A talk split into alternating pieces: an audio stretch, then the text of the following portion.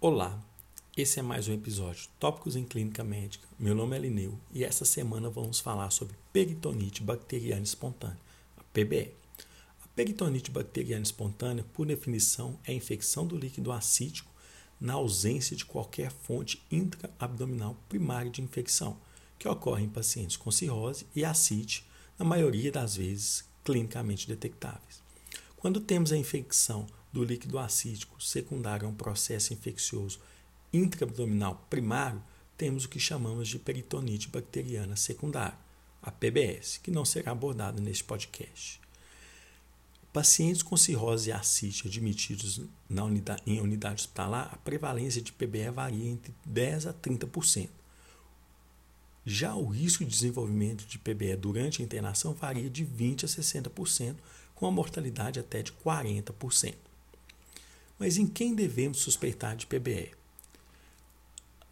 Algum, alguns anos atrás, a paracentese, que é o exame diagnóstico dessa doença, era realizado somente para os pacientes que apresentavam dor abdominal, febre, leucocitose, estado mental alterado. Porém, estudos foram surgindo mostrando a alta prevalência de PBE nos pacientes que não tinham esses sintomas. E o pior, cada hora de atraso de realização da paracentese aumenta a mortalidade em torno de 3,3%. Por isso, os sumários convergem muito, ressaltando que pacientes com cirrose acística interna, mesmo por outro motivo, devem ter um limiar muito baixo para a realização de paracentese. Diante do líquido acítico, quais são os elementos que não podem faltar? Cultura, GRAM, celularidade total e diferencial, LDH, albumina, glicose, amilase e bilirrubinas. Lembrando que o diagnóstico é feito a partir da contagem de polimorfo nesse líquido maior ou igual a 250. Lembrando que, caso tenha hemácias no líquido, você deve fazer a seguinte correção: subtrair um polimorfo a cada 250 hemácias. Aqui cabe um parêntese que, se o paciente possuir dois desses, pelo menos dois desses quesitos, com glicose menor que 50, proteína maior ou igual a 1 grama e LDH maior ou igual ao nível maior, desculpa, que é o nível sérico, pelo menos dois desses critérios deve-se aventar a possibilidade de peritonite bacteriana secundária. Em relação ao tratamento, temos que entendê-lo de forma multifatorial. Em relação à escolha de antibiótico, a primeira escolha, ceftaxima, EV, 2 gramas de 8 em 8 horas, pela excelente penetração no líquido ácido e cobertura dos principais germes que acometem a PBE, inclusive o principal dele, a E. coli. Tempo de tratamento variando entre 5 e 7 dias. Infusão de albumina. A albumina deve ser dada para pacientes com creatinina sérica maior ou igual a 1, ureia acima de 30 ou bilirrubina acima de 4.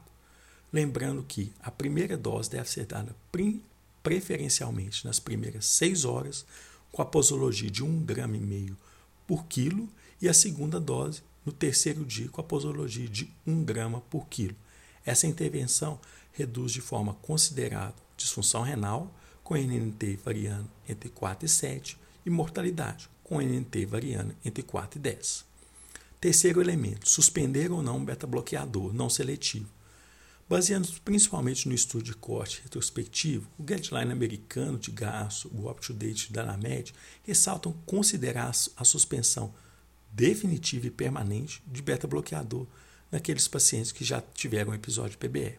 Isso é baseado no efeito desse estudo que mostrou que esses pacientes que adquiriram PBE têm, aumenta a chance em até 58% de ter menor sobrevida livre de transplante e geralmente tempo de internação que aumenta em até 5 dias. É claro que para tomar essa decisão temos que ponderar o potencial benefício dessa droga para esses pacientes. Repetir paracentese. Na maioria das vezes não é necessário repetir a paracentese. Eu vou considerar repetir para aquele paciente que está com tratamento clínico otimizado e não evoluindo de forma satisfatória. Em relação à profilaxia com antibiótico, para quem e com que principalmente os pacientes que têm episódio de sangramento, aqueles que já tiveram episódio de PBR e aqueles que têm a característica no líquido acítico com proteína menor ou igual a 1,5 grama, juntamente com insuficiência renal ou hepática, que eles caracterizam respectivamente da seguinte forma: creatinina maior ou igual a 1,2, ureia acima de 30, child, child maior ou igual a 9 e uma bilirrubina acima de 3. Antibiótico de escolha: norfloxacin, bactrim, cipro. Tempo de profilaxia para sangramento: 7 dias. Para aqueles que já têm mais de um episódio de PBR ou PBR de repetição, considerar uso estendido. Sumarizando, é uma infecção muito prevalente, o limiar para paracentese deve ser baixo, diagnóstico com contagem de polimórfico acima de 250 no líquido acídico, antibiótico de primeira escolha ceftaxima, albumina para quem tem creatinina maior que 1, ureia acima de 30 ou bilirrubina maior ou igual a 4, considerar suspender beta-block, antibiótico profilático para quem sangra, já teve episódio de PBE prévio e líquido acídico com proteína menor que 1,5 gramas, creatinina seca maior que 1,2, ureia acima de 30 ou bilirrubina maior que 3 nos pacientes com TIAID maior ou igual a 9. Espero que todos tenham gostado. Até a próxima.